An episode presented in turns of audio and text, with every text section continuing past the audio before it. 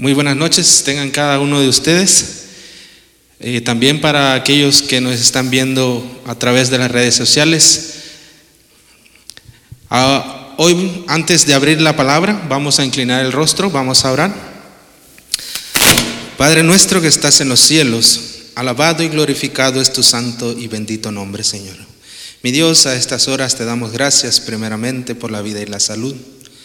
Te damos gracias, Señor, porque no cabe duda que tu cuidado y tu protección ha sido para cada uno de nosotros, Señor.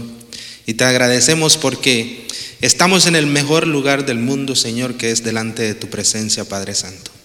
Mi Dios, ahora que vamos a abrir tu palabra, Señor, queremos pedirte que nos utilices como instrumentos tuyos, Señor, para exponer tu palabra en esta noche. Te agradecemos porque nuevamente nos da la oportunidad de exponerla, Señor. Y en esta noche queremos que tu Espíritu Santo eh, se manifieste en medio de nosotros y también para aquellos que nos miran a través de las redes sociales, Señor. Mi Dios, todo eso te lo pido, no porque sea digno, Señor, te lo pido en el dulce nombre de tu Hijo amado Cristo Jesús. Amén. Bueno, en esta noche nuestra lectura se encuentra en Efesios capítulo 4 y vamos a leer hasta el 16. En esta noche vamos a hablar de la epístola de Pablo a los Efesios. Dice la palabra de nuestro Dios, yo pues preso en el Señor, os ruego que andéis como es digno de vocación con que fuisteis llamados, con toda humildad y mansedumbre Soportaos con paciencia los unos a los otros en amor, solícitos en guardar la unidad del Espíritu, en el vínculo de la paz, un cuerpo y un espíritu como fuisteis también llamados, en una misma esperanza de vuestra vocación, un Señor, una fe, un bautismo. Un Dios y un Padre de todos, el cual es sobre todos y por todos y en todos. Pero a cada uno de nosotros fue dada la gracia conforme a la medida del don de Cristo. Por lo cual dice, subiendo lo alto, llevó cautiva la cautividad y dio dones a los hombres. Y eso de que subió, ¿qué es sino que también había descendido? Primero a las partes más bajas de la tierra. El que descendió es el mismo que también subió por encima de todos los cielos para llenarlo de todo. Y él mismo constituyó a unos apóstoles, a otros profetas, a otros evangelistas, a otros pastores y maestros, a fin de perfeccionar a los santos para la obra del ministerio, para la edificación del cuerpo de Cristo, hasta que todos lleguemos a la unidad de la fe y del conocimiento del Hijo de Dios, a un varón perfecto a medida de la estatura de la plenitud de Cristo para que ya no seamos niños fluctuantes llevados por doquiera de todo viento de doctrina, por estratagema de hombres que para engañar emplean con astucia las artimañas del error, sino que siguiendo la verdad en amor crezcamos en todo en aquel que es la cabeza, esto es Cristo, de quien todo el cuerpo, bien concertado y unido entre sí por todas las coyunturas que se ayudan mutuamente, según la actividad propia de cada miembro, recibe su crecimiento para, para edificándose en amor. La epístola de Pablo a los Efesios posee dos grandes sesiones que son fácil identificables en los capítulos del 1 al 3. Tenemos una sesión eminentemente doctrinal, mientras que en los capítulos 4 al 6 tenemos una sesión eminentemente práctica en los primeros tres capítulos de la carta de Pablo, él se detiene a considerar la naturaleza de la vida cristiana y los privilegios que ahora disfrutamos por el hecho de estar con Cristo. Y podría preguntarte, ahora, ¿qué es lo que tú disfrutas al estar con Cristo? Podemos notar que en estos primeros capítulos no encontramos ningún mandamiento, ninguno, ni, ni exhortación excepto quizás lo que dice en el versículo 11 del capítulo 2, donde Pablo nos dice que debemos acordarnos de lo que éramos cuando aún no estábamos en Cristo. en estos capítulos, ahí básicamente lo que encontramos es doctrina y doctrina. Pero al llegar al capítulo 4, nos topamos de inmediato con un panorama distinto. Yo pues preso en el Señor os ruego que andéis como es digno de vocación con el que fuisteis llamados. Con toda humildad y mansedumbre, soportándonos con paciencia los unos a los otros en amor, solícitos en guardar la unidad del Espíritu en el vínculo de la paz, un cuerpo y un espíritu como fuisteis también llamados en una misma esperanza de vuestra vocación, un Señor, una fe y un bautismo. Hay cuatro partes claramente delineales. Del capítulo, del versículo 2 al versículo 16 del capítulo 4, Pablo describe el andar cristiano en medio de la, comunidad cristiana que es la iglesia. Del capítulo 4, del versículo 17 al capítulo 5, versículo 20, Pablo describe el andar del cristiano en el mundo. Y en el capítulo 5, versículo 21 al capítulo 6, versículo 9, Pablo describe el andar de cristiano en el seno familiar. Y del capítulo 6, versículo 10 al al capítulo, al versículo 20, Dios, Pablo describe el andar del cristiano y la lucha espiritual que conlleva este andar. Vivimos en un mundo dividido y los hombres han creado barreras, grandes barreras, barreras que nos separan los unos de los otros barreras sociales, barreras económicas, barreras racionales, barreras étnicas. Pero la importancia de ser cristianos y de caminar con Cristo es que la unidad cristiana rompe todas esas barreras a favor del Evangelio. Cuán importante es la unidad en nuestra iglesia. Porque si hay de alguna manera de caminar y que la iglesia avance, es por medio de la unidad y el amor en cada uno de nosotros. Dios diseñó el cuerpo humano de tal manera que éste suele tener un crecimiento proporcional. A menos que alguno padezca alguna enfermedad el cuerpo humano debe crecer proporcionalmente. Cada uno de sus miembros debe de desarrollarse en conjunción con el resto del cuerpo. Y lo que Pablo nos enseña en este texto es que así debe de ser el crecimiento de la iglesia. Que todos formamos parte de la iglesia como miembros de la cabeza que es Cristo. Que cada uno de nosotros tiene una porción que aportar para nuestra iglesia. Pero también como seres humanos tenemos que aportar también en nuestra iglesia que es nuestro hogar, nuestra familia. Porque de nada nos sirve mostrar unidad en la iglesia y no estar unidos en nuestro hogar.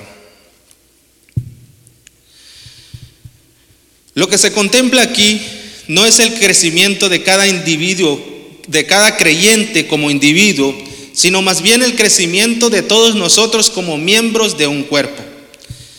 Pablo enfatiza en esta sesión de la carta la unidad del cuerpo de Cristo.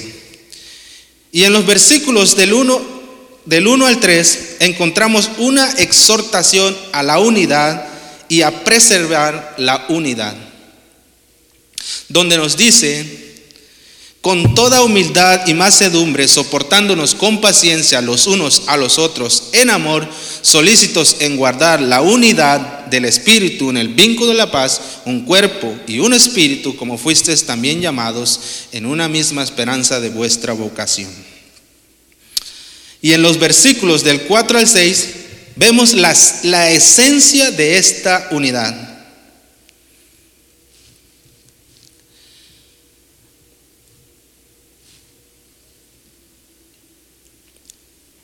Luego, en los versículos del 7 a 12, cómo se manifiesta la unidad en la diversidad de dones que Cristo ha dado a su pueblo. Después que nosotros nos hemos entregado a nuestro Señor Jesucristo, Él nos ha capacitado de dones. Algunos tienen dones de predicar, algunos tienen dones y facilidad de habla, algunos tienen dones de cantar, otros tienen dones de servir, pero no hay ninguno al cual Dios no le haya concedido dones. Que hay muchos que no quieren prestar los dones y trabajar para la obra del Señor es muy diferente. Porque hay muchos, y me ha tocado escuchar a muchos que dicen, es que yo no puedo, es que nunca lo he hecho, es que nadie me ha enseñado. Pero realmente la misma palabra de Dios aquí dice que Él ha dejado a unos apóstoles, a otros profetas, a otros evangelistas, a otros pastores y maestros para nuestra enseñanza, para aprender. Pero si cada uno de nosotros no está dispuesto a aprender, aunque vengan miles a enseñarte, nunca tendrás la disposición de, de, aprender para trabajar para la obra redentora de nuestro Señor Jesucristo. En los versículos del 13 al 16 nos habla de la relación tan estrecha que existe entre la unidad y el crecimiento de la iglesia. La meta es a fin de perfeccionar a los santos para la obra del ministerio, para edificación del cuerpo de Cristo, hasta que todos lleguemos a la unidad de la fe y del conocimiento del Hijo de Dios, a un varón perfecto a la medida de la estatura de la plenitud de Cristo.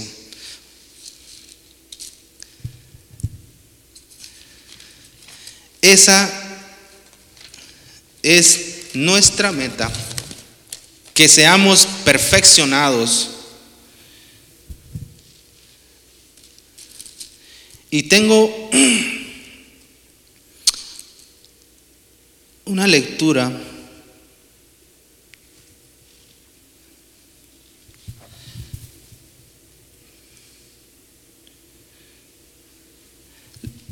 lo que dice en Primera de Corintios, os exhorto pues, hermanos, por el nombre de nuestro Señor Jesucristo, que hoy que os pongáis de acuerdo y que no haya más disensiones entre vosotros, sino que estéis completamente unidos en la misma mente y en el mismo parecer.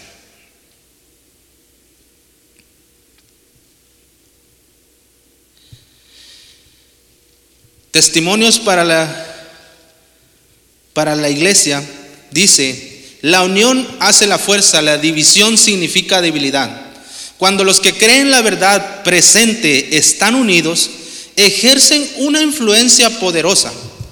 Satanás lo comprende bien.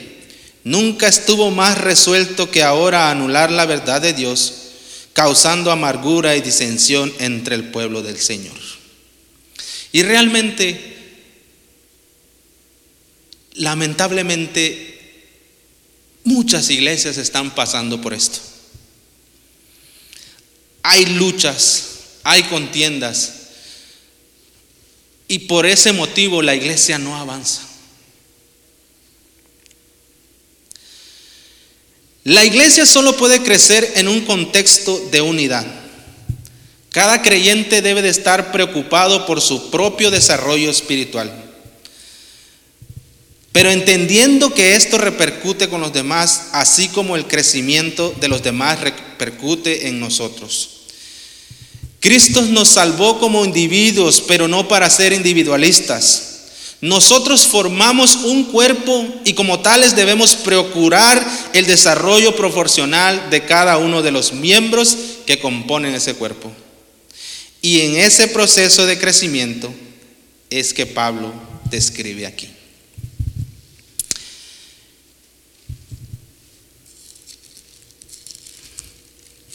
Leyendo la, lectura en Efesios 1.4, dice, según nos escogió en Él antes de la fundación del mundo, para que fuésemos santos y sin mancha delante de Él. O sea que realmente no es que estamos aquí por casualidad. O que si Dios te está llamando no es por casualidad. Si Dios te está llamando, dice porque Él te escogió desde antes de la fundación del mundo, para que fuésemos santos. O sea que si Dios en esta noche te está llamando, es porque Él te conoce y porque Él te ha llamado desde antes de la fundación del mundo para que vengas a sus pies y a trabajar en su obra redentora. En Efesios 3:17 nos dice, para que habite Cristo por la fe en vuestros corazones, a fin de que arraigados y cimentados en amor, que realmente seamos cimentados en el amor, arraigados en el amor por la fe en vuestros corazones. Que realmente, ¿quién te podrá mover? ¿Quién podrá cambiar tu padecer si estás cimentado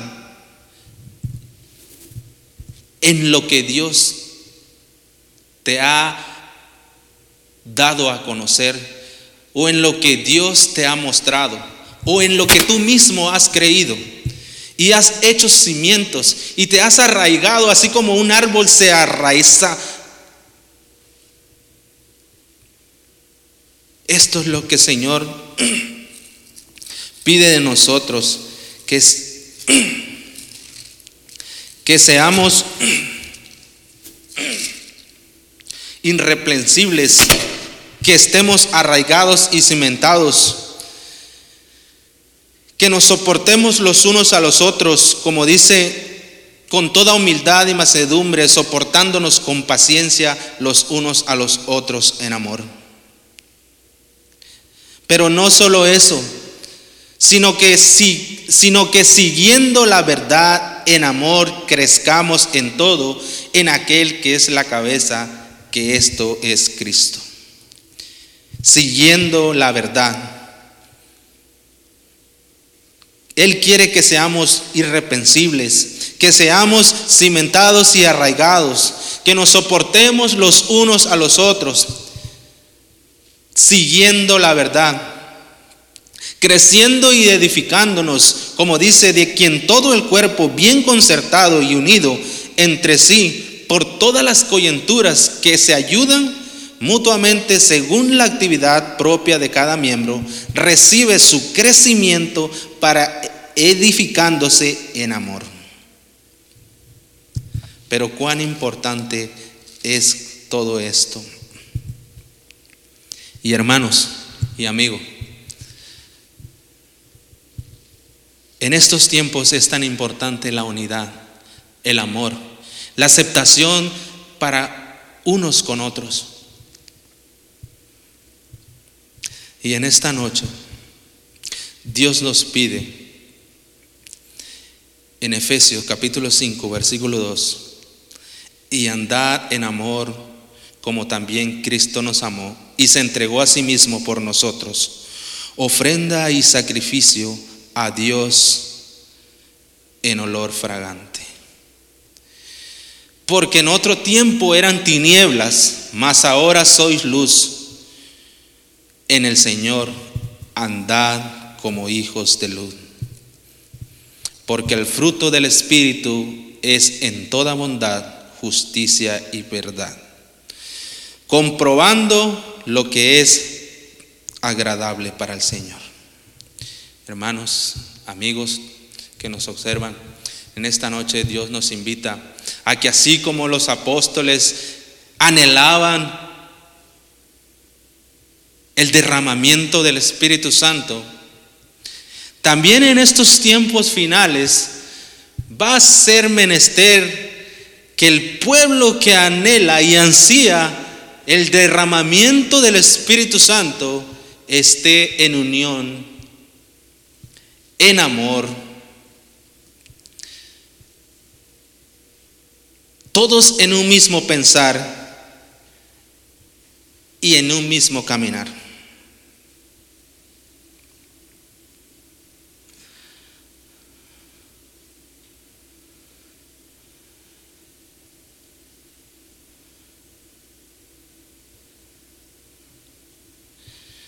Porque nuestro Dios dice, llevad mi yugo sobre vosotros y aprended de mí, que soy manso y humilde de corazón, y hallaréis descanso para vuestras almas, porque mi yugo es fácil y ligera mi carga. Así es, querido amigo, en esta noche Dios nos invita a que seamos parte de esta grandísima obra redentora, pero no sin apartar lo que es tan importante, el amor, la unidad y la conservación para cada uno de nosotros. Así que, hermanos, crezcamos en unidad, en amor, para el servicio de nuestro Dios. Los invito a que inclinemos el rostro. Vamos a orar.